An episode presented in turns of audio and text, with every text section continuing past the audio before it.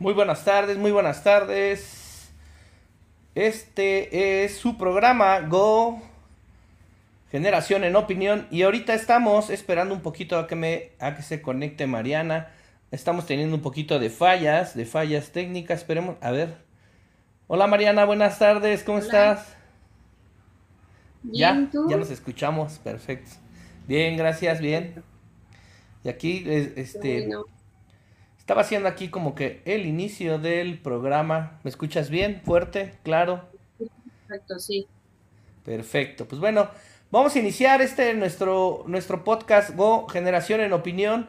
Y bueno, este, este es ya nuestro cuarto, nuestra cuarta semana, nuestro cuarto programa. ¿Cómo te sientes de este cuarto programa? Muy bien. Me emociona el tema. Sí, está interesante, ¿no? Sí, ¿Quieres, ¿quieres comentar cuál es el tema? Tú El vas a empezar. Juegos Olímpicos. Juegos Olímpicos y todo lo que tiene que ver, ¿no? Con los. Juegos Olímpicos, tanto parte de la historia como parte de los cambios, y hay cosas nuevas y, co- y situaciones que se han presentado.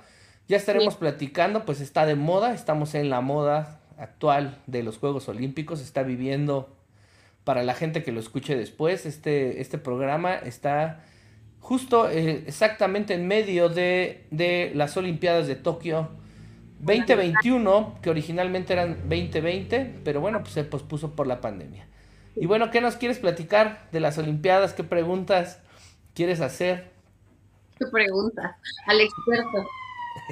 No, no, pues parte, parte de las preguntas, este, ya ves que yo estoy transmitiendo un poquito el, este, bueno, no un poquito, todo, estoy cubriendo completamente las noticias con el Sí. programa que tengo de, de Activando Salud y Fitness, es temporada Sí. olímpica, y pues ha sido medio pesado, la verdad es que traigo bastante sueño, traigo el jet lag en la Ciudad de México por el horario de estar, de estar, este, viendo, viendo en vivo. A mí sí me gusta ver en vivo, sobre todo para, para dar un poquito más de, de información, de observación, este, del programa. Sí. ¿Cómo ves? ¿Tú cómo las has? Yo, la verdad, he visto poco. Sí, Creo que los horarios, el horario no ayuda. hay repetición. En la, ta- en la tarde, a partir de las, en algunos eventos se iniciaron a partir de las cuatro y media, que fue el triatlón la- esta semana. Sí. Este, hubo triatlón a las cuatro y media. Este, tanto varonil como femenil. Y, y bueno, ya hay algunos, y algunos otros horarios, como el de las 8 de la noche, que es el de la, de la natación. Tanto las eliminatorias de la segunda ronda de eliminatorias de algunas pruebas, como finales. O sea, combinan finales y eliminatorias. Entonces, bueno, van avanzando así como de 3 en 3 o de 4 en 4 pruebas, tanto dos, dos de mujeres y dos de hombres, y después ya van haciendo, van haciendo ahí el, el tema de, de las eliminatorias de las, de las finales del siguiente día. Entonces, este, Dame dos pues, segunditos. Dale, dale. Mientras aquí, aquí, salte, salte. Bueno, pues mientras, mientras, mientras regresa Mariana, recuerden que, que nos pueden estar siguiendo en las redes sociales. Aquí en la descripción de este video, este, se encuentran nuestras redes sociales y pueden estar, y pueden estar, este, pueden estarse conectando con nosotros para que, para que activen las notificaciones, este, le den like, comenten, compartan eh, y, y estén, y estén sabiendo de los, de los nuevos episodios que estamos por pasar. Recuerden que este programa lo transmitimos en vivo. Ahorita por el momento vamos a seguir transmitiendo en vivo en Facebook, en la fanpage de go.podcast o pueden encontrarlo también en, en YouTube como go.podcast y es la temporada número uno. Estamos eh, transmitiendo el programa número 4 o el capítulo número 4, pero activando la campanita y las notificaciones van a saber cuando nosotros nosotros estemos estemos programando el siguiente en vivo.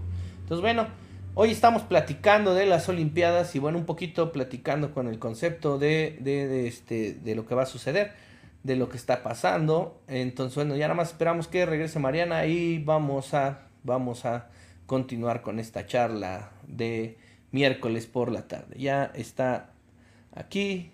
Ya, Y pero bueno, no te preocupes. Mientras di, mientras di todos los mensajes que, que ya sabes que, que, este, que damos, que damos para que la gente nos esté siguiendo, esté al pendiente y sobre todo que, que esté que tenga, que tenga de primera mano ya la información para que nos esté escuchando. Sí. Bueno, sigue, síguenos diciendo, síguenos preguntando qué. a ver, ¿tú cómo has visto a los mexicanos? ¿Cómo veo a los mexicanos en su participación? Ajá. Mira, eh, yo sé que la gente quisiera tener, quisiera tener, este, yo sé que, yo sé que los espectadores, los espectadores que, que, que no son practicantes de alguna actividad física competitiva, que es este, la mayoría de la población desafortunadamente, quisieran tener una respuesta de medallas como algunas otras naciones, como China, como Japón, como Estados Unidos, como Rusia, este, como otros países que son, que siempre han estado ganando medallas.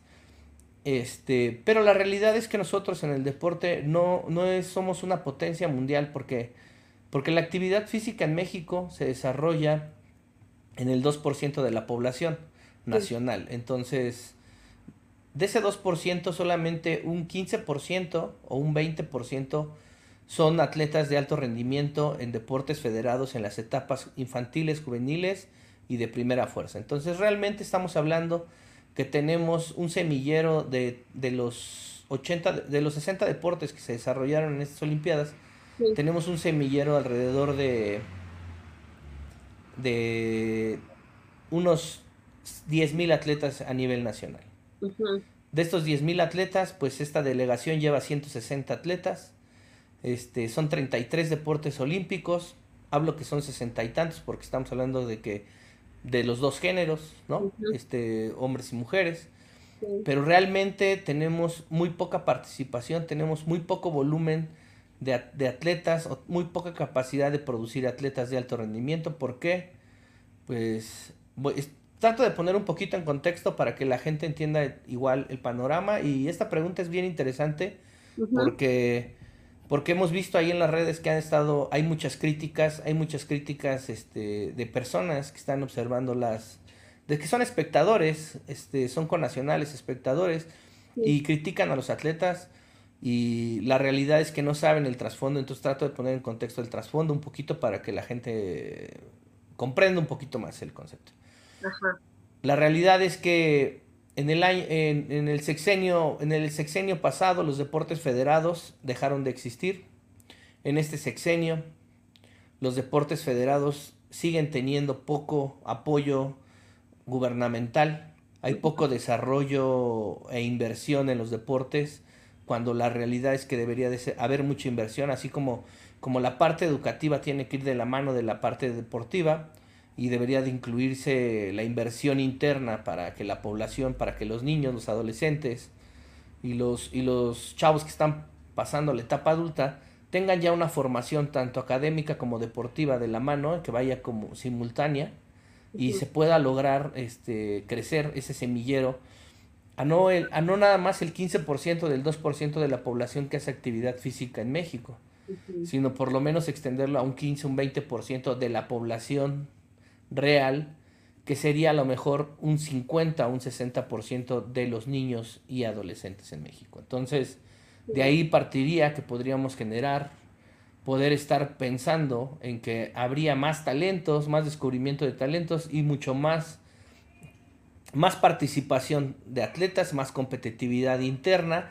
y eso generaría mejor fogueo para que los atletas que buscan clasificar a las Olimpiadas tuvieran un nivel más alto, ¿no? Entonces, bueno, esa es como la, la síntesis de, del panorama que se vive en México y en muchos países de Centro y Sudamérica, y este, que se vive, ¿no? Así es como funciona. Por eso vemos que Ecuador trae dos medallas o una medalla, o que El Salvador igual. O sea, la realidad es que así como esos países, México también, las pocas medallas que traiga es talento puro, es talento del atleta, ese esfuerzo del atleta y de los familiares. ya creo que es bastante ¿Mandé? mérito, ¿no? Sí, el hecho participar en los Juegos Olímpicos es muy complicado. Es el élite del élite y a diferencia de los mundiales que son cada cuatro años, cada, cada año, las Olimpiadas que son cada cuatro años, tienen, tienen un, coeficiente distinto de clasificación. ¿A qué me refiero? Los mundiales en muchos de los casos te estás rankeando, te estás rankeando y vas acumulando puntos o vas acumulando participaciones para participar en, el, la final del mundial de ese año. En el concepto de las Olimpiadas, tienes que tener todas esas participaciones de ranking, más aparte una eliminación para poder lograr en muchos de los deportes y tener, tener en ese momento el tiempo, el tiempo, la meta, o sea, ya sea la meta mínima o el tiempo. En el caso, por ejemplo, de la natación, este, las, los, los chicos que tienen que clasificar, con el, tiempo con el que clasifican para, estas, para las siguientes Olimpiadas, es el tiempo que se ponga del doceavo lugar de esa prueba. Vamos a poner un ejemplo específico. El 50 metros, que todavía no se corre, se corre el día viernes, pero por el día sábado va a ser la final. Del, para el día sábado va a salir el tiempo número 12 de participación del atleta de la final A de 8, de 8 integrantes, más 4 de la final B, por decirlo así. Y el tiempo tope, número, el tiempo 12 va a ser el tiempo tope para que los mexicanos puedan ir a las siguientes Olimpiadas que serán en París este, del, 23, del año 23, ¿no? Del 2023.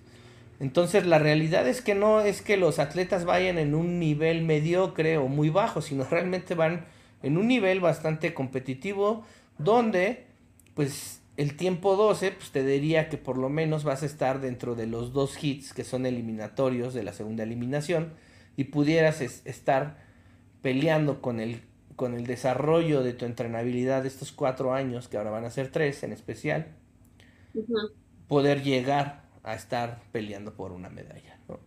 En el caso de los clavados es por puntos. ¿Mandé? Está muy cañón. ¿La qué, perdón? El nivel de los atletas. El nivel de los atletas es muy fuerte.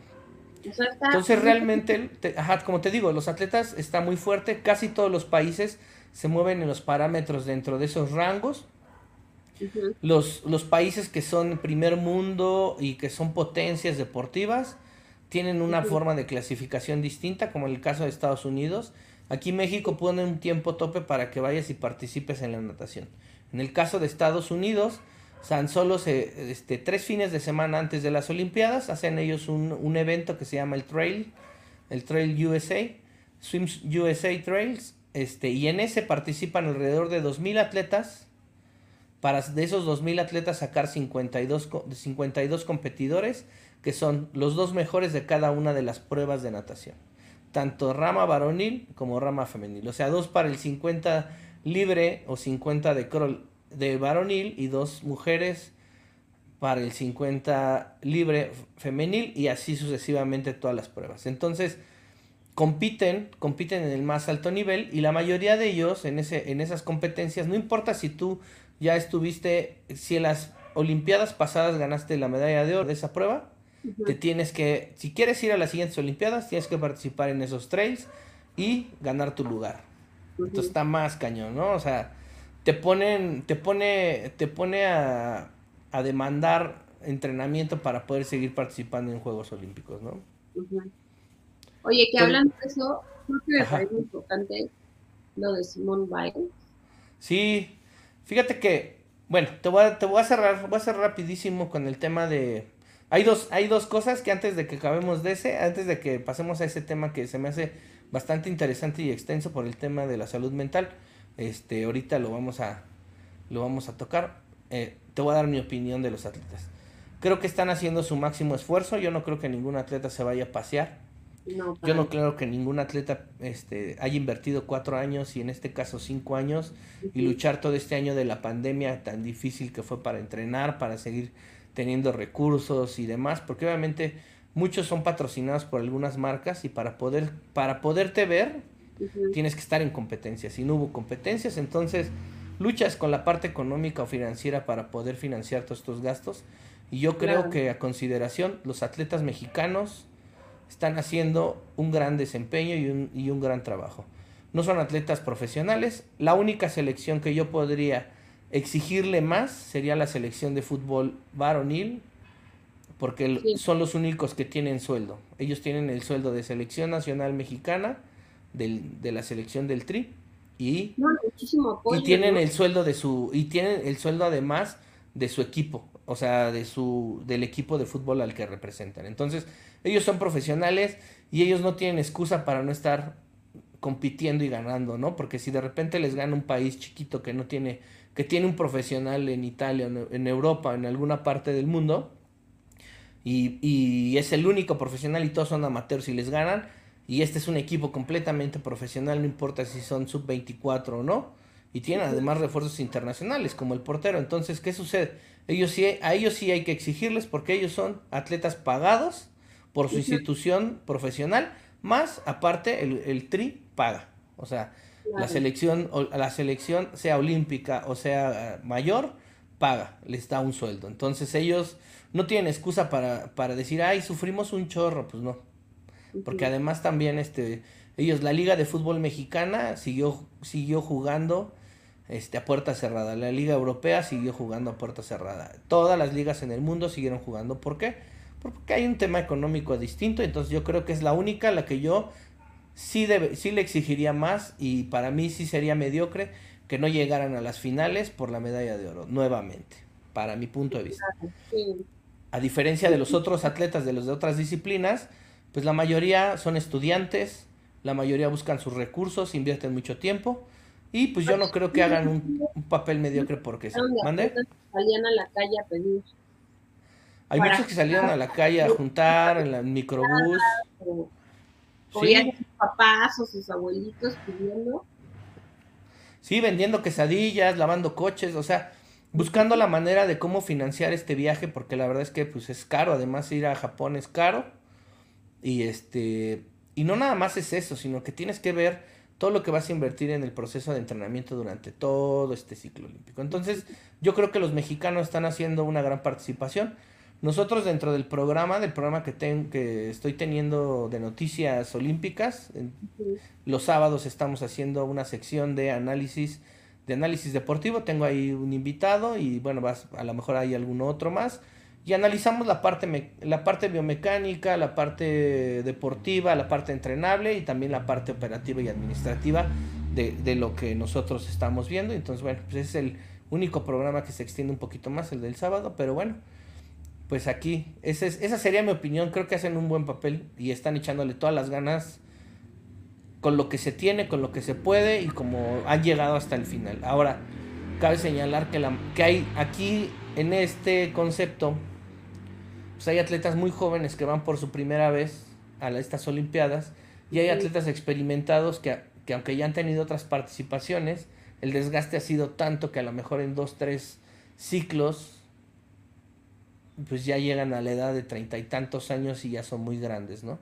Sin tener, sin, con 12 años de lucha, 13 años de lucha para con todo este proceso de recaudar fondos, de tener oportunidades, de abrirse espacios, etcétera, la verdad es muy complicado. Creo que es como tener un trabajo sin que te estén pagando, ¿no? Entonces, así como como que no está no está tan chido, pero bueno.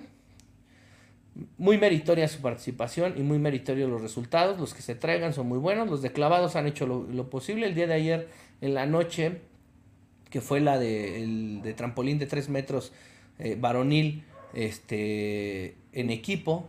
Los, los, dos representantes, este, desafortunadamente, parecía que no les calificaron bien las primeras dos rondas, les, calificaron un poco bajo para mi gusto, observando todo lo que pasó y oyendo los análisis de los expertos que están transmitiendo. Sí, se, sí pensábamos que iban a darle más puntuación, les dieron menos puntuación y eso al final al final este, pegó porque, porque la última participación fue del que podía tener, tener la posibilidad de quitarle ese, ese, tercer lugar y este que era el equipo alemán y entonces juntaron 400, 400 puntos 400 puntos 14 décimas o sea 400 puntos 14 décimas los mexicanos y luego los alemanes necesitaban de, 80, de, más de 80 y tantos puntos para poder este, pasar. Más de 81 puntos para poder pasar a los mexicanos. Y tiraron un clavado de grado de dificultad más difícil. lo tiraron muy bien, además lo tiraron muy bien y les dieron 87 puntos y bueno, pues lo sobrepasaron por 4 puntos, ¿no? O sea, los, los, bajaron al, al, cuarto sitio y no quiere decir que, bueno, pues esas dos malas calificaciones quizá influyeron indirectamente, pero pues el hubiera ya no existe. La realidad es que también los alemanes hicieron su, su competencia, hicieron sus clavados y bueno, recorrieron a los mexicanos al cuarto lugar, se quedaron a cuatro puntos. Y bueno, pues no quiere decir que, que, que, no lo hicieron bien los mexicanos, ¿no? La verdad lo hicieron muy bien. Entonces, bueno, pues así un poquito de reseña de lo que, de lo que va pasando. Oye, a ver, ¿y cuántos, cuántas medallas llevamos? ¿Dos? Llevamos dos, llevan dos de bronce, se han ganado dos de bronce. Este. ¿Qué son qué Una en tiro, tiro con arco en, en equipo. Este fue el primer día, el primer día que se arrojaron medallas se ganó la de tiro con, la de tiro con arco. Este, el, segundo, la segunda medalla fue la de hace de Antier, que fue la de clavados de plataforma de 10 metros, que también fue de bronce, que pues las chicas están muy jóvenes. Una de ellas pues sí ya su segunda experiencia olímpica, pero recordemos que, que, que, una de ellas este, estuvo este, Orozco estuvo en las Olimpiadas de, del 2012 en Inglaterra, en Londres, pero pues iba de 15 años de edad. Entonces está muy jovencita, ¿no? La verdad es que está muy, muy jovencita. Entonces, bueno, y, y hablando de, de, pues, tenemos esas dos medallas, se espera que a lo mejor otras más surgan en clavados probablemente. Esperábamos que en taekwondo ya están eliminados los taekwondoines, ya no están. Este, hoy en la noche eh, serán tiro con arco femenil, ya una de las tres de las tres mexicanas ya está fuera, quedan dos, ojalá una de las dos este, se pueda colocar en la siguiente ronda o las dos para que estén peleando las medallas, puede haber posibilidad, depende de muchas cosas, hay muchas cosas técnicas, hay muchas cosas de viento, entró un tifón a, a Tokio, entonces llovió, este, les fue mal el día de ayer con el triatlón, este, hay varias cositas ahí que, que surgió el día de ayer en Antier. Y, entonces, bueno, pues está complicado el clima, pero el clima es para todos y para todos les va a suceder lo mismo, ¿no? Entonces, este, va, va, este, va, va a llegar más lejos el que se pueda el que se pueda adaptar mejor a todas las condiciones, tanto climatológicas como de cambios, como de todo, ¿no? O sea, y... Pero por sí es una decisión complicada, ¿no? Diferente. Este, creo que sí les faltan las porras, Sí. Sí, sí influye. Yo creo que sí influye. Mira, vimos, vimos el día de ayer este, a la campeona de los 200. Fue muy complicado para ellos para entrenar. Claro, primero pues todo el año fue difícil entrenar y te digo, no hubo competencias de fogueo por lo mismo que todas las fronteras en todos lados estuvo cerrado y que muchos lugares estuvieron en confinamiento, ¿no? Eso fue la primera parte. Y la segunda es que sí, este, aparentemente iban, iba a haber 10 mil 10 mil este, visitantes, espectadores, pero con el repunte de la nueva variante Delta del COVID, se cerró, se cerró y este, y tres días antes, tres días antes, este, una semana antes, cinco días antes, dijeron que, que ya no iba a haber espectadores, ¿no? O sea, ya habían dicho que sí, y a la mera dijeron siempre no, a puertas cerradas si quieren, y todavía dos días antes de, de, que, de, que, se, de que empezaran las Olimpiadas eh, a destiempo con los, con los partidos de softball, de béisbol, de, de béisbol, de fútbol, de fútbol, soccer, etcétera, que son los que empiezan fuera de la inauguración, y incluso el de tiro con arco, este, porque, porque las, la primera ronda es muy larga, había 76 a, este, arqueras y tiran 72 tiros, entonces esa competencia dura 8 horas, ¿no? Entonces es demasiado no la pueden este, ver en tele, ¿no? Es demasiado pesada, es muy larga y pues eso no, no pasa. Entonces, este, están fuera del tiempo de la inauguración. Por eso, el primer día después de la inauguración, se arrojaron las primeras medallas, porque ya había preliminares, ¿no? Entonces, eh, antes de que empezara el fútbol, ya habían dicho que a lo mejor se iban a cancelar de última hora y que nos iban a hacer. Siempre sí se hicieron, pero no hay espectadores y, y ahorita los únicos lugares donde puede haber oportunidad de espectadores fue en el ciclismo, tanto en el ciclismo de ruta, ayer en el contrarreloj que se hizo en, en, una pista como el autódromo de, ahí de, Tokio, Este, la gente sí fue a ver porque es un, es un lugar abierto a la calle. La, la de ruta porque pues recorren por las calles y por todas las zonas. Entonces la gente que sale a ver en la carretera, pues inevitablemente le puede decir, no, no, se, no vea, ¿no? Claro. Y, y yo creo que los siguientes que se van a poder dar con espectadores van a ser el maratón, que también se corre en las calles, y eh, la, la, marcha de 20 y de 50 kilómetros tanto varonil como femenil, en ambos casos, tanto el maratón como la marcha. Esos van a ser los únicos deportes que van a tener espectadores. ¿Mandé? ¿En el triatlón no hubo gente? En el triatlón no hubo gente porque fue un circuito, es un circuito cerrado. Ah, y la gente estaba viendo desde los puentes peatonales. Pero, pero no te puedes, o sea, 30 metros de altura, 20 metros de altura para gritarles. Es una marina en donde se hace el triatlón y en esa marina hicieron un circuito en las calles este, circundantes de 5 kilómetros. De hecho, viene el triatlón, todavía falta recorrer el triatlón por equipos Este, para este sábado. Y bueno, pues es un circuito de 5 kilómetros de la parte de la bici y, es, y, que se hacen este, 8 vueltas para completar los 40 en el, en el ciclismo, que es lo que puedes ver. La natación es en la marina, esta donde está ahí, eh, donde están los embarcaderos. Y ahí nadan eh, dos vueltas de 750 metros para completar los 1500. Y la carrera se hace ahí mismo en el circuito, pero en del otro lado de donde no es la bici. La bici es de un lado y la carrera es del otro lado.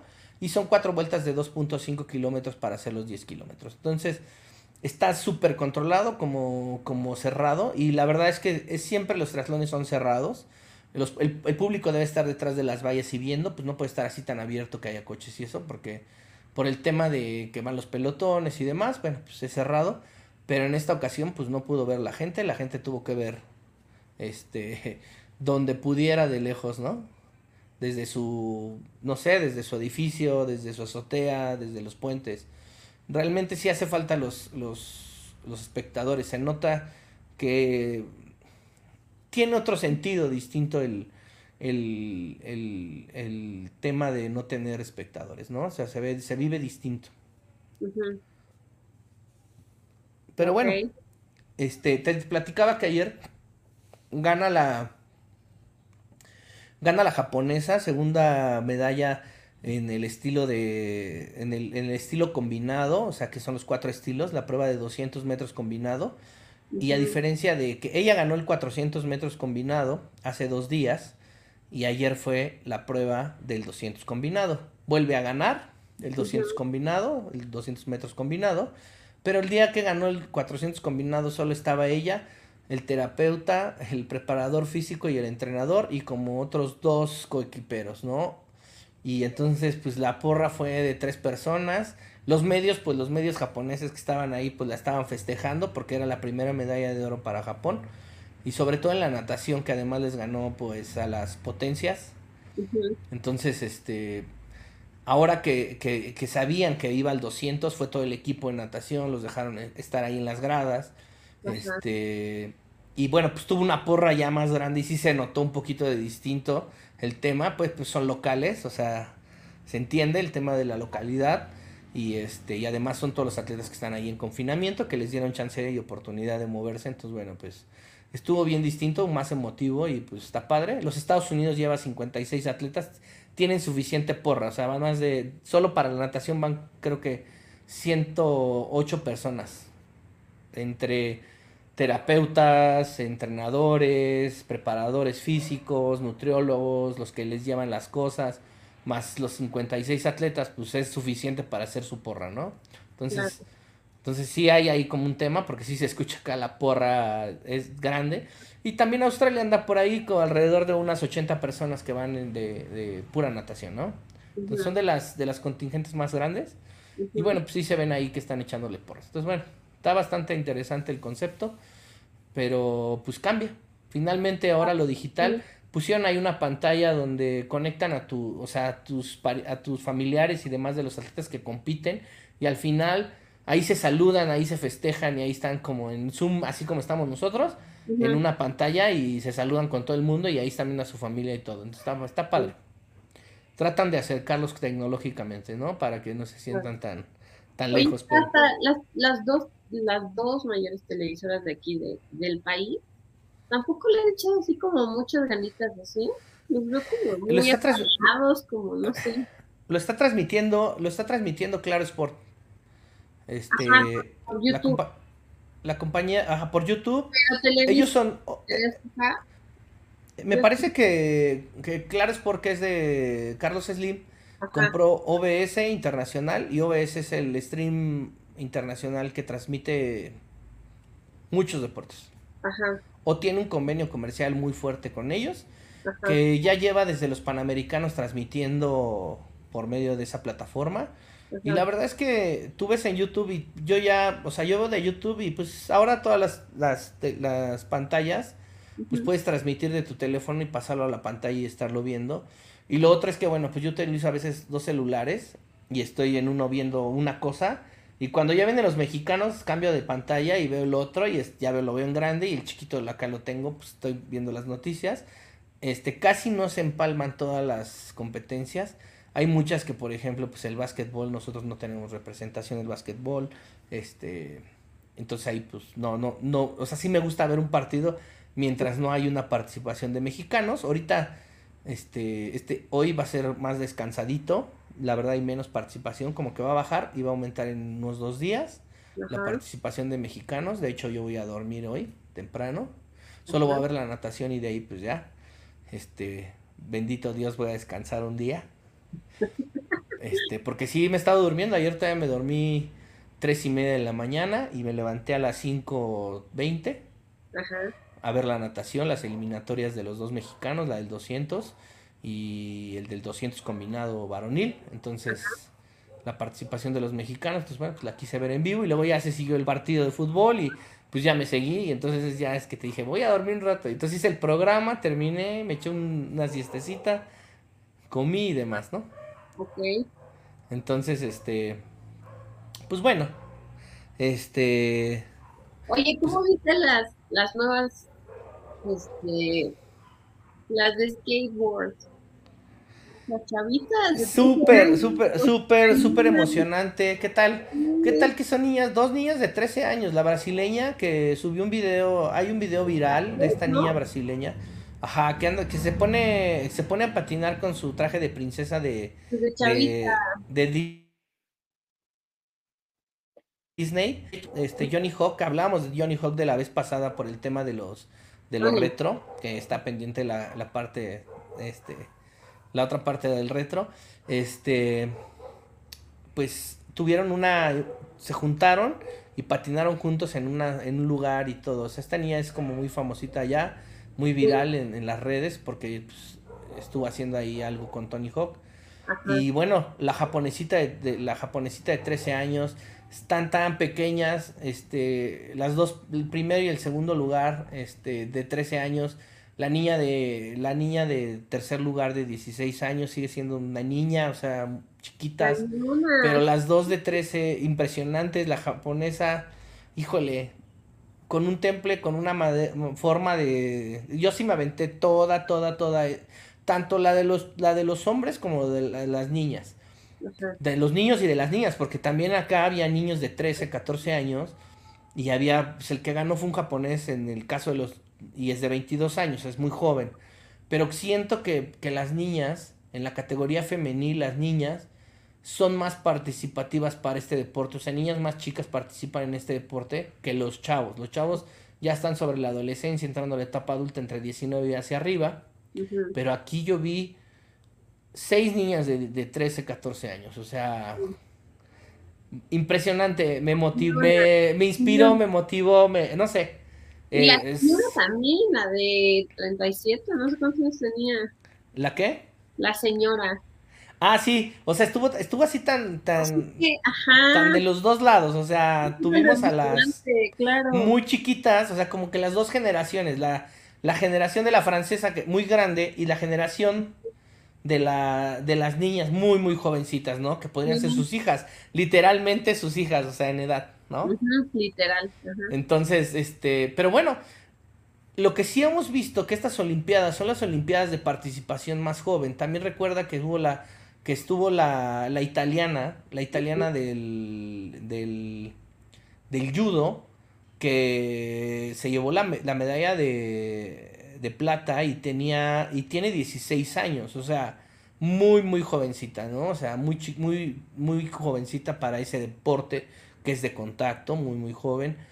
El skate todavía puede ser porque es como medio juego y demás, pero pero en este deporte que es de contacto, pues 16, 16 años. Entonces, este, tuvimos ayer la participación en el mismo 200 combinado con una, niña de China de 14 años nadando y quedando entre los primeros 8 lugares, quedó en el lugar número 6. Este, creo que estas Olimpiadas tienen los más jóvenes de la historia. Y con el hecho de la y además en gran número, porque no porque a lo mejor en otras olimpiadas había habido un caso, dos, pero en este caso ha habido volumen, o sea, hay muchos niños muy jóvenes. Y eso está padre, eso está padre. Por eso te digo que a lo mejor modificar el proceso de enseñanza y llevado de la mano de la escuela con el deporte, puedes tener talentos desde muy pequeños que no estén cansados, porque ahorita que vamos a hablar de la salud mental, vamos a llegar a ese punto. Pero antes de eso, yo te quiero, quiero, quiero platicarte que este, también en estas Olimpiadas se retiró la atleta con mayor número de participaciones olímpicas que son 1, 2, 3, 4, 5, 6, 7, 8 participaciones olímpicas de Uzbekistán, este, Uzbekistán, este, la gimnasta olímpica, Oksana Chubistina. Ajá. Este, empezó a los 14 años y se retira con 46 años de edad. ¿Qué hacía ella? Gimnasia olímpica. La primera participación que tuvo fue en Barcelona 1992 y se, se retira ahorita en Tokio 2020 con 46 años de edad. Impresionante, ¿no? O sea... Cañón. Sí, sí, sí.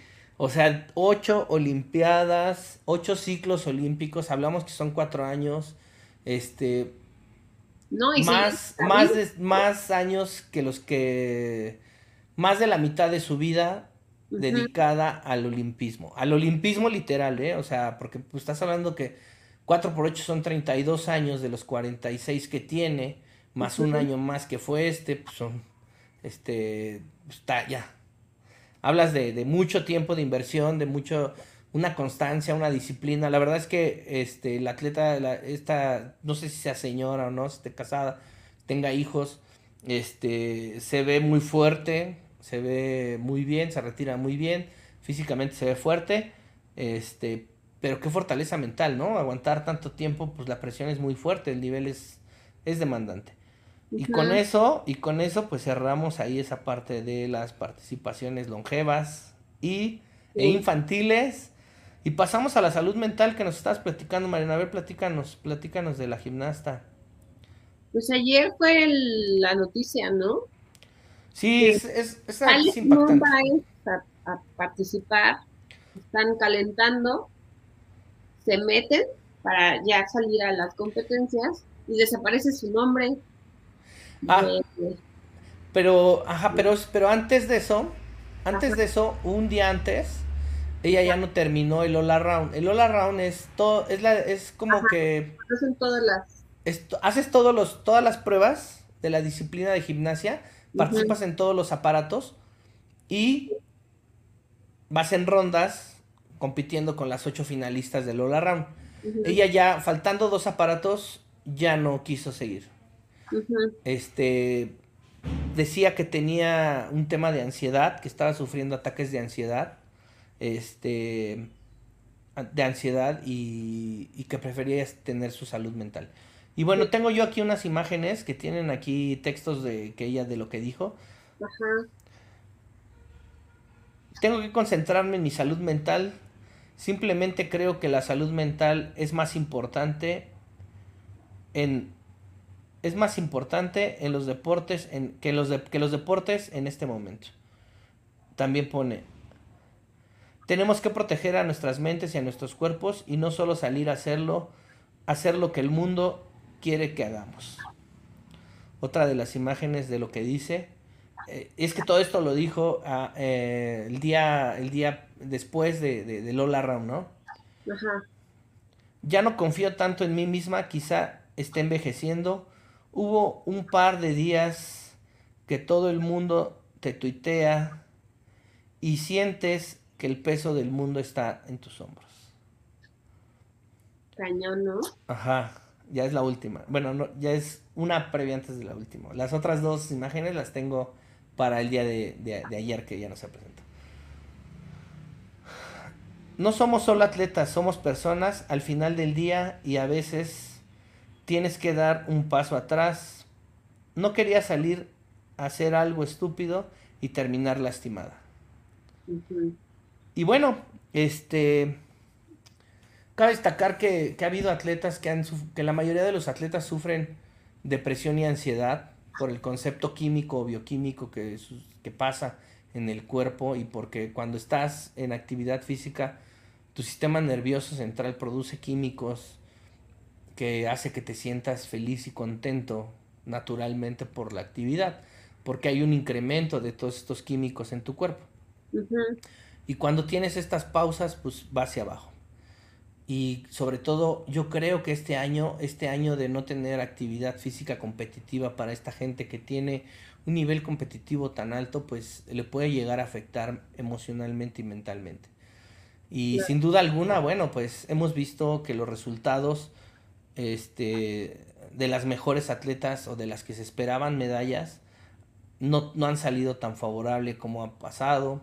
Vienen atletas más jóvenes que vienen empujando, este, que quizá también tienen menos presión porque los focos, los ojos del mundo no están sobre ellos, como dice, como dice esta chica, ¿no? O sea, creo que que esa presión este, social, esa presión tecnológica ahora, cualquier persona la puede seguir en Twitter y mandarle un Twitter y, y ponerle ahí, lo vas a hacer campeona, muy bien, pero imagínate recibir 20 millones de twitters diciendo que pues tú eres la campeona y lo vas a lograr. Claro. no, o sea, este, es abrumador.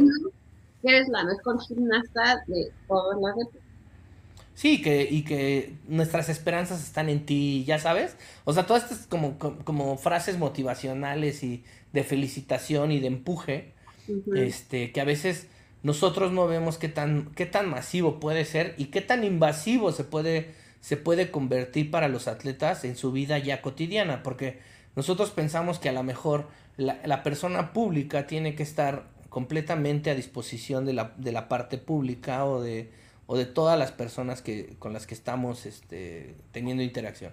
Y la realidad es que así como nosotros hacemos este programa y es público para que la gente lo escuche, este, nosotros tenemos una intimidad y pues no podemos estar pensando que pues, va a suceder así. O sea, nosotros hacemos un contenido para que la gente se informe, para que le guste, para que tenga entretenimiento, pero pues no podemos, no podemos aceptar como engancharnos en todo ese concepto. Pero los atletas están igual, o sea, es la misma cosa, no pueden salir de su concentración. Lo abrumante de, de, esto de las redes, este, del hate, aunque sea hate positivo, está cañón, o sea, llega un momento en el que, pues como ella lo dice, ya, este mandante es demasiado, mucha exigencia mental, emocional, no me siento bien, estoy ansiosa, ni siquiera sé que lo voy a hacer bien, o sea, ¿sabes? O sea, está cañón. Le pasó también a Naomi Osaka, la tenista. También se fue. Ella llegó a las medallas no, de hecho, la primera ronda se fue. La depresión. Sí, sí, en este, en este evento está así. Fíjate que el día de ayer en la contrarreloj de ciclismo de ruta, este, el segundo lugar, ah, este, Tom Dumoulin, un holandés, Países Bajos, ahora le están llamando Países Bajos, que es como una franja. Este, Tom Dumoulin, este, eh, fue un gran campeón de Giro de Italia, del Giro de Italia, del Tour de France, de las grandes vueltas. Y hace dos años este, entró en un cuadro depresivo y se despidió del profesionalismo. Dijo, no vuelvo a competir, no sé qué, no sé qué. Y luego después un año se, se metió a una carrera ahí así de ciclismo normal, así de paseo, de, de paseo. Y como que dijo, voy a regresar. Y ya regresó. Y ayer regresó y se veía contento, se veía feliz, se veía enfocado, se veía bien porque antes de que se despidiera cuando empezó con el tema depresivo, no se veía bien y no estaba respondiendo su cuerpo bien, o sea, físicamente, si mentalmente no estaba bien, no respondió bien y le fue muy mal en esa última participación que tuvo en una vuelta a España, me parece. y le fue muy mal, muy mal. Sí, sí, está cañón. Y bueno, pues ahí regresó este, este, este ciclista profesional y, y quedó en segundo lugar en la contrarreloj, le fue muy bien, este, con un coequipero que fue el que ganó, este primo Roglic, que también acababa de caerse en el Tour de Francia, fracturó, se recuperó y, y se aventó esta contrarreloj y ganó, ¿no? Está, está interesante. creo que la parte mental, siempre yo le he dicho, este, hoy por hoy, y más con este año de pandemia, puede pegarle muchísimo a los atletas, aunque vengan físicamente bien entrenados y preparados, si no traen este concepto mental, este coaching mental bien, bien desarrollado y bien estructurado, no por una persona que esté ahí coachando, que haga coaching ahí motivacional de todos los días levántate a atender tu cama y lávate los dientes esas cosas, pues eso lo tienes que hacer porque por naturaleza, pero eso no te hace mejor persona, ¿no? Entonces el aplaudidor, pues no, sino la persona que lo enfoque, que vea sus fortalezas, sus debilidades, sus miedos, como todo este, este, este cúmulo de, situaciones que te pueden hacer este, fallar físicamente porque mentalmente no estás fuerte, ¿no? Entonces, bueno, pues la comunidad deportiva ha sufrido de eso ha sufrido de eso, todos sufrimos de eso. El año pasado, creo, antepasado, también salió Michael Phelps a decir que él sufría de ansiedad, ¿no? La mayoría de las personas, la mayoría de los atletas este, sufrimos esa ansiedad, sobre todo cuando llevamos un ciclo de entrenamiento muy fuerte y con muchas horas de inversión de tiempo deportivo. Este, no importa el nivel que lo hagas, yo también a mí me ha pasado, he sentido como que ya no, también ya estás cansado mentalmente y ya físicamente no quieres desarrollarlo, pero independientemente de eso, también llega un punto en el que no sabes para qué estás entrenando. Si estás entrenando tanto, ¿para qué? Si no vas a hacer nada. O a veces sabes que tienes la competencia, pero no tienes la apetencia, ¿no? O sea, no tienes las ganas de ir. Entonces, está cañón porque de repente pues te da ansiedad, porque ¿qué haces con tanto entrenamiento, tanta energía si no tienes si no tienes un sentido emocional dirigido, ¿no? O orientado. Entonces ahí este pues, pues a todos nos ha pasado, a mí me ha pasado, no estoy a esos niveles, ya soy un veterano de, del deporte, pero pues lo hago por, por hábito, por costumbre, y de repente tengo mis bajas y digo, pues aquí no, no sale, ¿no? Entonces tienes que buscar maneras de salir adelante, tener este, otras convivencias, este, tener pláticas, conversaciones con otras personas que te ayuden a motivarte, en cambiar el chip, ¿no? Claro. Entonces, este, pues es complicado. Este, Michael Phelps también sufrió de ansiedad cuando se retiró. Tuvo un año muy... Se retiró eventualmente y luego regresó a sus últimas Olimpiadas, donde las preparó tres años. Pero ese año sufrió un montón de cosas. Tuvo temas ahí con las sustancias de que probó la, la, eh, la, mota y este, la marihuana y pues lo cacharon y lo detuvieron y este hacía natación de exhibición en algunas fiestas o sea, tenía como varias complicaciones y tuvo ahí un cuadro también depresivo que estuvo muy mal, muy, muy mal. Y cuando regresa, cuando regresa, este, pues se va a las Olimpiadas, se trae las últimas Olimpiadas, nace su primer hijo. Y ahora que sí ya se retiró también en, este, en esta pandemia, volvió a sufrir de ansiedad y tenía ahí un cuadro depresivo y pues bueno, ha salido adelante, este, afortunadamente pues se trata o tiene alguien que lo está apoyando. Y bueno, este, también él, él, él señaló ahí una, puso unas palabras para Michael Phelps, pues para, para, eh, de empatía con, con este, con Simón Bale, ¿no? Le puso unas palabras y ahorita te las voy a leer, es que lo estoy buscando aquí la imagen. Cargamos mucho peso en nuestros hombros y es un reto, y es un reto especialmente cuando todas las luces y las expectativas están sobre nosotros. Eso fue lo que le puso ahí en un tweet este, Michael Phelps a, Simón. Y bueno, pues ella ya, terminó diciendo, hay más en la vida que, que solo la gimnasia. Está cañón, ¿no? O sea... Creo que la salud mental va para todos, va para todo, no más para el deportista, va para todos, para el que perdió su trabajo, para el que trabaja muchísimo y no le encuentra sentido a trabajar demasiado, aunque aparentemente en la parte profesional tiene todo ese entorno, pero pues no, no, no tiene sentido, pues ahí va, va que tiene que aterrizar y estar mentalmente saludable. Este va para la gente que quiera generar contenido, tiene que estar estable para poder generar un contenido y no depender de generar contenido para poder ser feliz, sino tener como todo este equilibrio que de repente las cosas van a tener bajas, pero también pueden tener alzas y puede, y lo mejor es estar el mayor tiempo posible estable para poder tener a disponibilidad este pues el mayor número de, de, de opciones para sentirte bien y sentirte a gusto, ¿no? Claro. ¿Tú qué opinas, Mariana, de eso? Pues sí, es un tema muy importante. Bueno, el año pasado se volvió todavía más importante y ya hay gente que dice que ya debería ser hasta de canasta básica tener terapeuta para tratar todos esos temas. Sí, sí, sí, está, está, este, está complicado ahí, está fuerte el, el, el tema, pues la verdad es que es necesario, ¿no?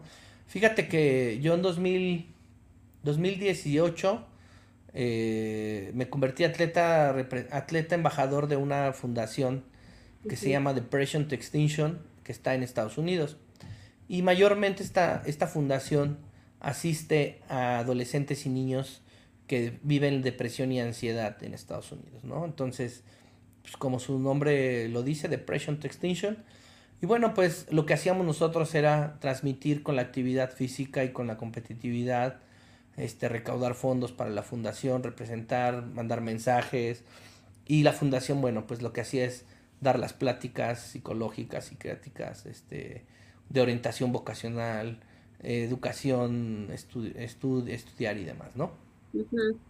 Y, y, la verdad es que algo que, que, a mí me impactó fue el número que para el 2020 decían que el 82% de la población mundial iba a sufrir un tipo de depresión. Y bueno, entramos a la pandemia y yo creo que el 99.9% de la población sufrimos depresión después, eh, después de la pandemia, ¿no? ¿no? Sí. ¿Mandé? O alguna enfermedad, ansiedad o... Sí, todo con el tema es la ansiedad, la ansiedad este tiene que ver con el, los temas depresivos. Este le llaman depresión le llaman depresión porque tiene que ver como, como que es, es, es, la enfermedad y los otros son síntomas o es representación de la enfermedad. La depresión, la, la depresión puede ser pasiva, puede ser este, activa, puede ser ansiedad, puede ser miedo, ¿no? Puede ser angustia, puede ser, o sea, entonces hay, hay personas que son, se van más hacia la ansiedad, hacia la angustia, hacia el miedo, este, hay quienes se sienten súper super motivados y están así todo el tiempo bien speed, pero tampoco tienen control. O sea, entonces el tema de la ansiedad, este, de la depresión, pues tiene que ver, es un reflejo de, de, de la ansiedad, de, la ansiedad es un reflejo de la depresión, ¿no? Entonces, este, la mayoría de las personas sufre, sufre eso, ansiedad, y la ansiedad se puede volver muy peligrosa, ¿no? Entonces, este yo ahorita pues está parado el trabajo con la fundación, por lo mismo de que pues no hubo deportes, no hubo eventos, la gente estuvo en su casa recluida, ellos siguieron haciendo eh, transmisiones en Zoom para los chavos que tenían en la fundación, pero se vuelve más difícil porque no es lo mismo que tengas la libertad de salir a un lugar, estar en un grupo con niños, con profesionales que te estén ayudando a salir adelante, a que oigas el Zoom en tu casa con tus papás que están ahí, que a lo mejor son los que te vuelven depresivo, ¿no? Con los que traes conflictos. Claro. Entonces, este, no funciona igual, ¿no? Pero, pero bueno, pues... El tema, Line.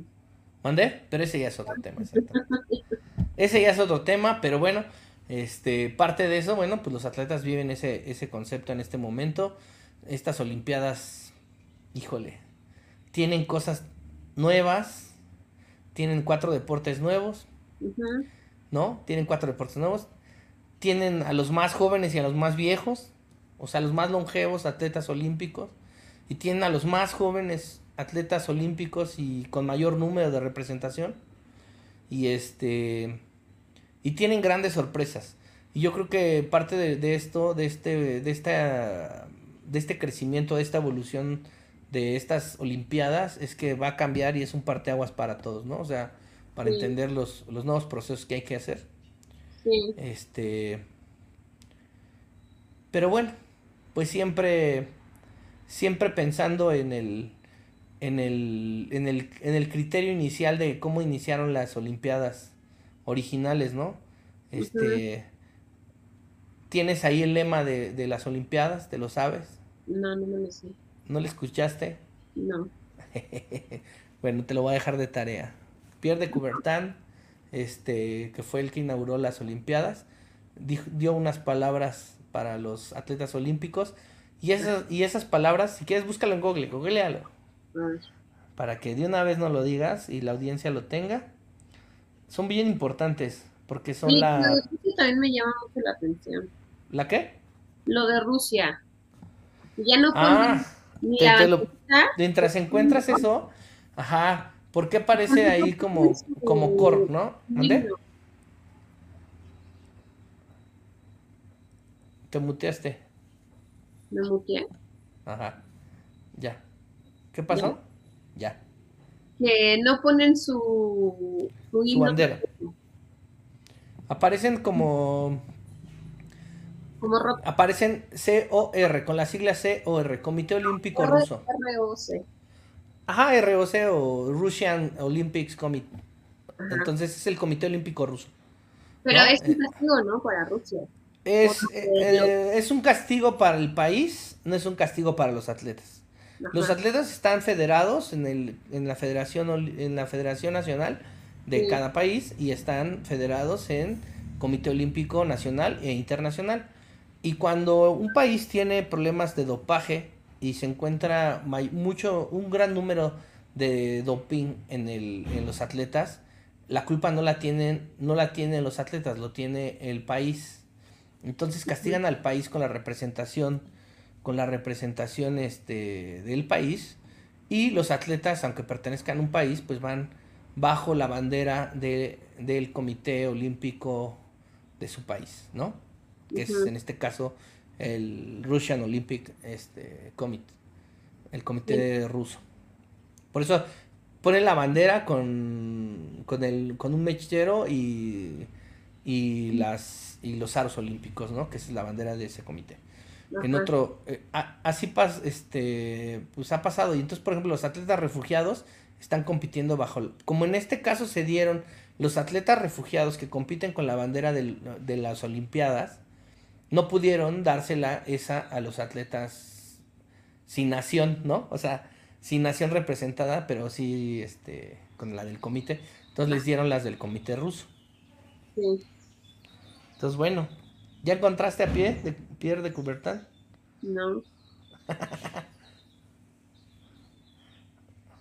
Vamos a. Pero también hay otro país. Pierre de. Que sale China Taipei, creo. Ajá. ahí te va. Ya lo encontré rápido. Bueno. Este, lo encontré, pero no lo encontré. No es cierto. ¿verdad? Pierre de Coubertin, también conocida como la medalla de Pierre de Coubertin, la medalla del verdadero espíritu deportivo. Comité Olímpico Internacional, aquellos deportistas que hayan mostrado el espíritu olímpico deportivo durante la celebración de los Juegos Olímpicos. Eh, así se llama la, la medalla, pero él tiene unas, tiene unas, este, tiene unos valores, o sea, tienen una espíritu olímpico y deportividad. Eso es lo que lo que representa, ¿no? Las Olimpiadas, el espíritu olímpico y la deportividad. Fíjate que parte del concepto del espíritu olímpico es no tanto con el tema, no es tanto con el tema eh, de la representación deportiva, sino esta es la integración social del, de las naciones, del espíritu competitivo y libre para la competencia deportiva, ¿no? O sea, es la convivencia de las naciones. Entonces, este, pues ese es el concepto, ¿no? Este, integral y que, pues, si mentalmente no estás bien, pues no hay una integración, este, sociológica o deportiva, ¿no? Entonces, pues es el espíritu, el alma, ¿no? El ser, el pensamiento. Entonces, es como el fundamento básico para, para poder decir que se desarrolle bien. Oye, ¿cuál es tu deporte favorito? Pues mira, no mi deporte. ¿No te qué? Y que no te pierdes por nada, así que apartas ese pedacito de tiempo para verlo. No, pues tengo el pedazo de tiempo. Este, la natación, la natación es mi deporte, yo fui nadador, como sabrás, te acordarás. Este, fui nadador, entonces la natación es la natación es mi deporte número uno preferido. Ajá. Este el también el atletismo me gusta muchísimo. Y de las últimas tres Olimpiadas para acá, me llama mucho la atención el ciclismo y me gusta mucho el ciclismo. En todas sus modalidades de pista, de ruta, de montaña, de contrarreloj. Entonces son esos tres, los tres este, grupos de deportes que no me pierdo. La natación, este, las carreras, este, el atletismo de pista. No importa si es lanzamiento de jabalina, de bala, de disco, salto de altura, de longitud, triple, este, velocidad, chase, este, salto de altura, salto de, este, de garrocha, todos, todos los deportes de pista me gustan, los 100 metros planos, los 400, el relevo, este, me gusta muchísimo el deporte, el atletismo, la natación, pues, también, y el ciclismo ahora me encanta, esos tres. O sea, que tengo para entretenerme, perfecto. Pero fíjate que me llamó mucho la atención el tiro con arco. Lo estuve viendo, estuve analizando como los movimientos y toda la técnica y todo lo que tiene y me gusta, me gusta mucho. El tiro con arco y el tiro y el ajá, me gusta mucho también el tiro. Es que todos los deportes se me hacen tan padres, Mariana, o sea, me gustan demasiado. cualquier deporte me gusta vi ahora el skate y yo los vi a las niñas estás haciendo no no no o sea haciendo los malabares y esas cosas y dije a mí me da miedo te, te ves que platicábamos que ver de las alturas cada vez siento como que entre más alto siento más miedo pero no sé qué pasaría en la patineta yo que es un aviento no entonces este yo veo a esas niñas y esos niños haciendo esas esas ajá esas suertes y no o sea está cañón o sea a lo mejor a esa edad hacía también yo cosas igual intrépidas este, demasiado seguramente.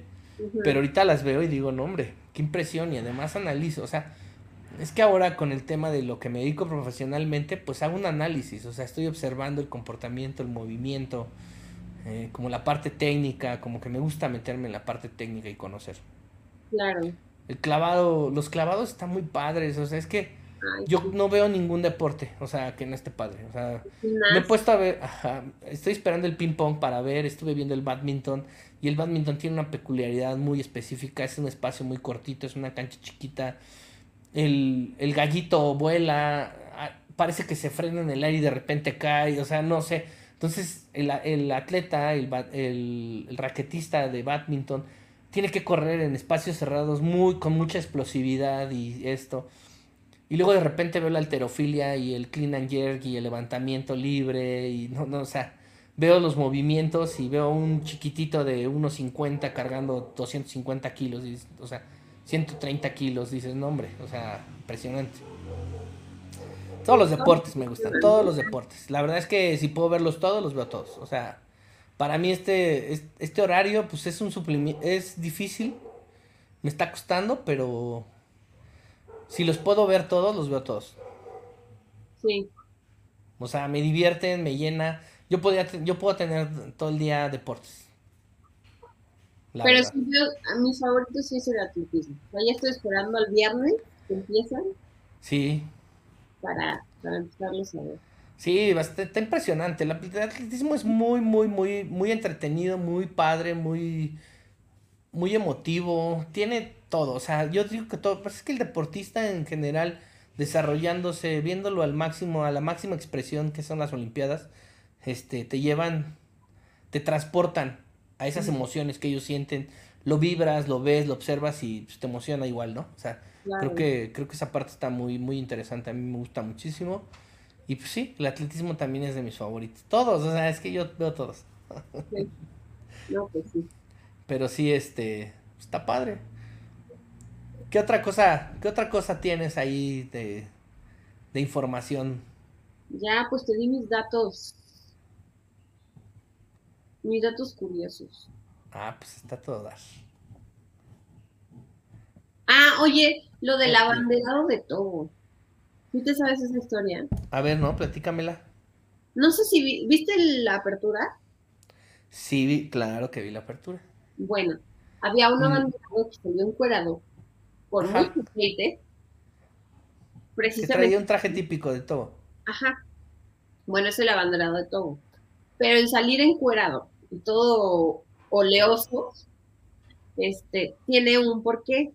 Desde hace tres Olimpiadas. Él, él, él, este, participa en varias eh, disciplinas. Disciplinas. Ah. No, eh, no, no, no sobresale ninguna, o sea, Sobresale en su país.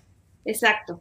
Pero lo hace precisamente porque él quiere llevar, o sea, el, el salir La imagen de su país al mundo. No, quiere llevar eh, eh, un mensaje del cambio climático, porque eh, Togo es una isla y cada año lo, todos los habitantes se tienen que ir recorriendo hacia atrás. Ok. Claro.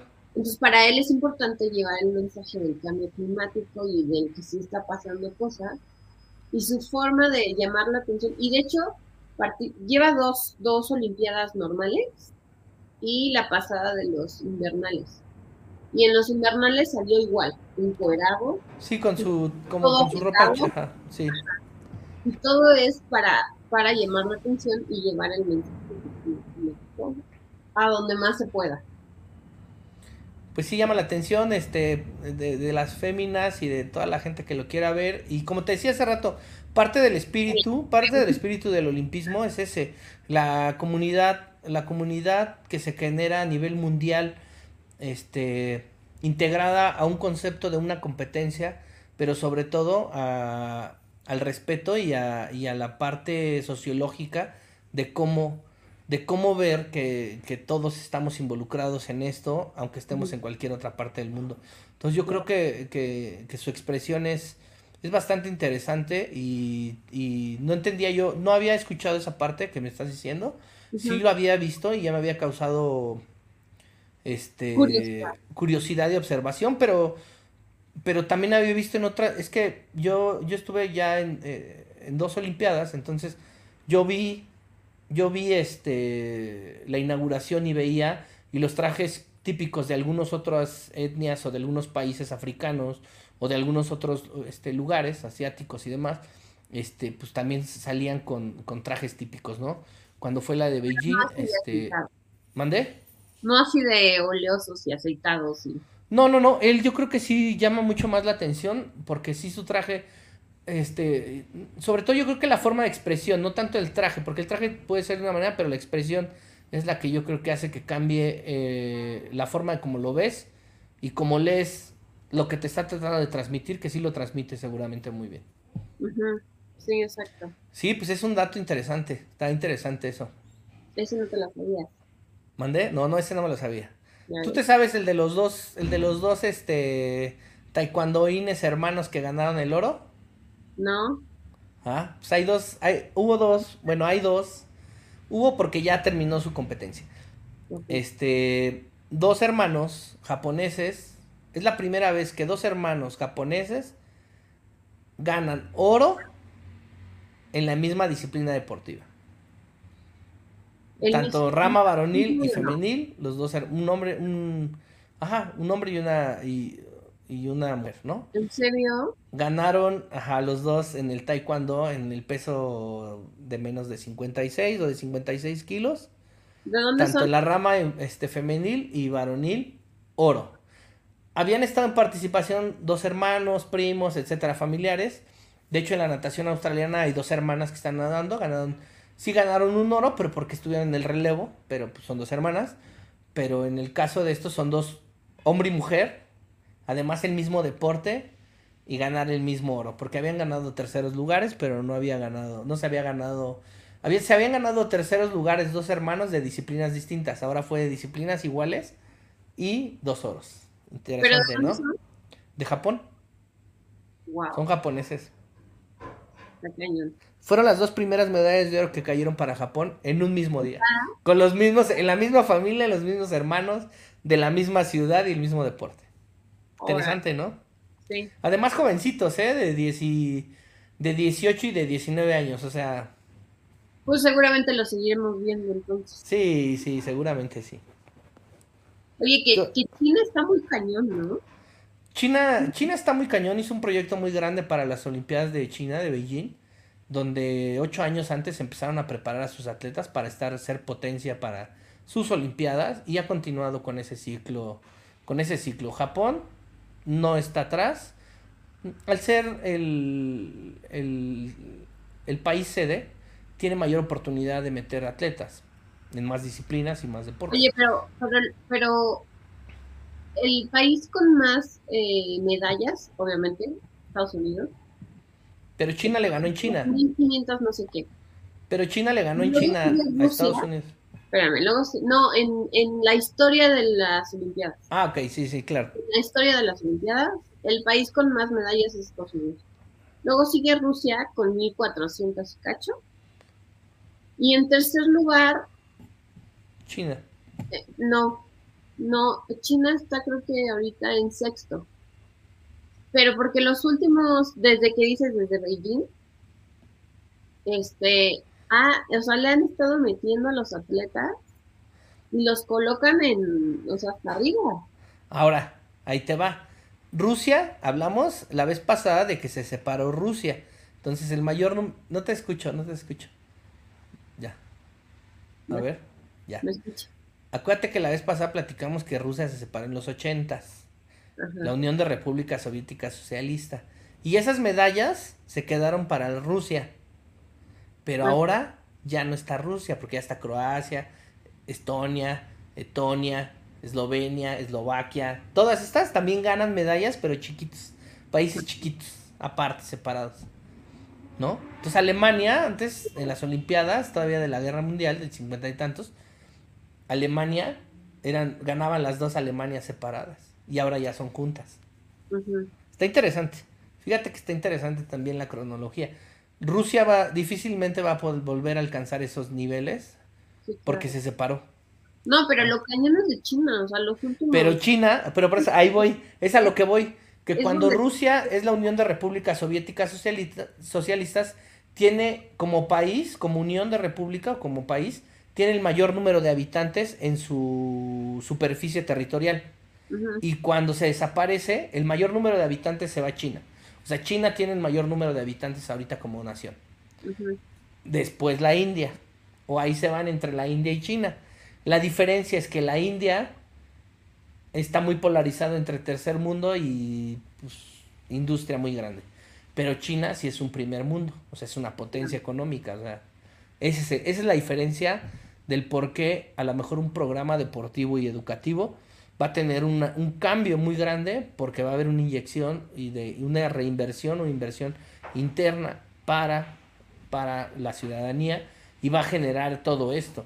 Los chinos empiezan a ser muy buenos tecnológicamente, intelectualmente, este, en todos los ámbitos han empezado a ganar territorio y las Olimpiadas fue la muestra porque desde sus Olimpiadas ellos invirtieron muchísimo dinero para hacer las Olimpiadas, pero invirtieron muchísimo dinero a la ciudadanía ocho años antes, cuando ya sabían que tenían las Olimpiadas, ¿no? Entonces, esa, esa es una de las cosas por las que los chinos va a ser una gran potencia y yo creo que en unas dos o tres Olimpiadas va a estar entre los primeros tres. Van para allá, o sea, no, no, no creo que disminuyan su ritmo, la verdad, son, son intensitos. No, están cañones. Sí, sí, sí, muy fuertes. y pues bueno, también tienen muy jovencitos. ¿Mande? Van en primer lugar ahorita China de en estas Olimpiadas, en, este, en esta edición, en más medallas. ¿Te, te, te muteaste o como que? ¿Otra vez? Ya, ya, Como que se va y viene. ya empezó el aguacero acá. No, acá todavía no. Digo que China va en primer lugar de, en esta edición de más medallas. ¿Y de oros? De oros va a Estados Unidos. Bueno, en el medallero aparece el, eh, aparece el primer lugar por los oros. El medallero que se da a diario. Aparecen los oros. En Estados Unidos porque tenía cuatro. Bueno, Pues Japón allá anda, ¿eh? Allá anda pegándole. Sí. Ahí viene. Eh, en la natación ha perdido tres o cuatro medallas. que aparentemente estaban seguras y salieron nuevos talentos. Hay una australiana, este, que ya hoy lo, hoy lo platiqué. Para mí esa va a ser eh, la nueva reina de la natación. Este. Oh, el chavo este de dónde. ¿El qué? El chavo este de natación que nadie esperaba que ganara. Ah, sí, sí, sí, sí, el de este. ¿De Marruecos, no de.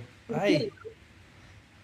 Ay, ay, aquí está, ahorita te voy a decir, te, te voy a dar el dato exacto. Ese me emocionó muchísimo, Uy, no, todos, nadie lo esperaba. Yo lo ve, es, no. te quiero, no te quiero adelantar y no te me estás adelantando a mi programa de, de análisis porque lo vamos a analizar el día de. Yo no estoy en tu programa de análisis. el día de. ¿Cómo se llama? Del. El sábado vamos a analizar ese. ese. Oh, no lo tengo. Dios cielos. Pero bueno, este. De 18 años ganó el 400 libres. Y les ganó a todos. Iba en el carril como el menos favorito. En el carril 8 iba con el tiempo. Con el último tiempo clasificatorio para esa final. Y se llevó el oro. Ay, sí, me emocionó mucho. Qué emocionante, qué impresionante, qué padre. Son de las cosas que, que tienen mucho mérito, mucho mérito, y es mérito propio.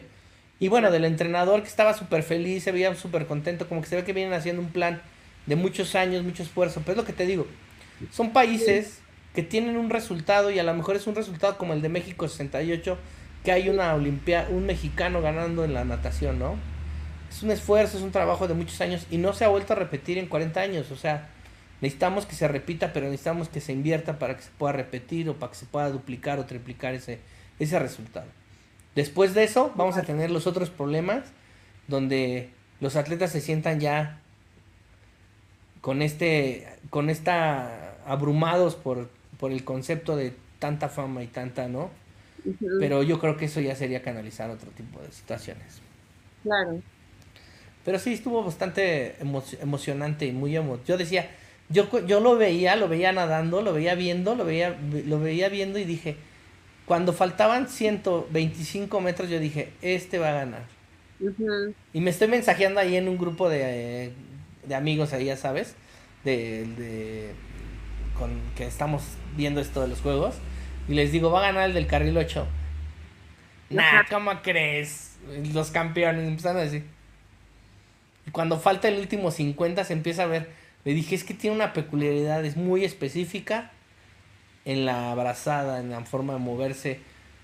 Tiene algo que no tienen los otros. Ya lo vamos a analizar el sábado. Pero me dijeron, ¿cómo? Ahí le atinaste. Le dije, no, estoy observando. Ayer igual me decían de la chin, de la japonesa. Observador. Me, me decían ayer de la, de la japonesa que les decía, va a ganar el 200. Y me dice, que no viene de favorita, está la, la, australiana y la, y la gringa. Y le dije, ella es la campeona del 400, va a ganar el 200 combinado. O sea, tiene la fuerza para hacer ese, ese. Si no, las otras hubieran ganado el 400. Claro. Y, este, y sí. Cerró como se esperaba, como se esperaba. Todos me decían, debería ser una quiniela yo de eso. Ay, Pero bueno, Mariana, pues, ¿qué otra cosa, qué, otro, qué otra información para cerrar les tienes a la audiencia? Pues ya, pues las historias de, de los atletas hay unas historias muy cañonas. A mí me llamó mucho la atención de otra nadadora. Sí. Que es de... Uzbekistán, ¿no? ¿O de qué? De un país de esos. De un país, no, de Siria o de algo así. Donde salió en una lancha con su familia. Y se estaba hundiendo. Ajá, o sea, se estaban uniendo y entre ellas, su hermana y otras dos chavas, que son las únicas que sabían nadar, empujaron llegaron a... la orilla y se salvaron. Y 300 kilómetros nadaron, ¿no? Y a partir de ahí, ella empezó a competir. No me acuerdo a qué país llegó y empezó a competir por ese país de natación. Sí, es de los países refugiados, pero sí. Está cañona, sí la vi, sí la vi que... Muy cañona. Sí, sí de mucha resiliencia, de mucho salir adelante, de buscar la manera de, de encontrar este oportunidades en otro lugar, abriéndose caminos con el deporte. O sea, por eso te digo que el deporte pues es muy sano en muchos sentidos. este, tiene, te abre oportunidades y te da, y te da panoramas y te da formas de vida, incluso cambios de vida radicales para poderte desarrollar. Pero bueno, pues sí, están ahí, están ahí las historias, está bastante interesante. De hecho, es emocionante, ¿no? A mí me emocionan siempre los Juegos Olímpicos. Sí. Y este año estaba yo ahí con mi hijo de tres años explicándole que era donde se juntaban los mejores atletas del mundo. Y sí, me emocionan mucho a mí las Olimpiadas. Sí, está padre, está padre. Te quedaste callada. No. Ah, no te oía. Ah. Aquí estoy. Ajá. ¿Qué le decías a tu hijo? ¿Que qué? Que las Olimpiadas era la justa donde se juntaban los mejores atletas del mundo a competir, cada uno por el deporte donde más les gustaba, donde mejor les iba. Y, y estaba emocionadísimo viendo la, la apertura. Pues está en, canal, está en YouTube, lo puedes ver grabado. Te, te muteas, como que se te pierde el audio. Ya. ¿Ya? Como que va y viene. No sé qué pasa. Seguro es el internet. Ah, puede ser. Pues qué padre, sí, hay que, hay que enseñarle, hay que enseñarle de los deportes para que en un futuro también sea ahí un, un este, un atleta representante de nuestro país. Ojalá. Sí, ojalá sí. Pues muy bien, Mariana, muy bien. ¿Te quieres despedir de la audiencia? Diles. Sí, nos vemos el próximo miércoles. A ver con qué tema nos sale al año. no, pues tú también, pues propone un tema. Tenemos un tema ahí, ¿no? Pues este. Tenemos este. Bueno, la segunda parte, ¿no? Del pasado. Pues no segunda parte, porque podemos hablar de. Ya sabrán de qué. El próximo programa. Entonces. Nos vamos, no les quiero decir para que no se adelanten, estén pendientes de nuestro próximo capítulo de Go Podcast, Generación en Opinión. Y bueno, pues nos despedimos. Nosotros somos Mariana y Alain haciendo este contenido para ustedes. Espero sea de su agrado. No olviden seguirnos en las redes sociales, en activar la campanita, en darle like, en compartir. Y nos vemos en el próximo programa. Hasta la próxima. Bye.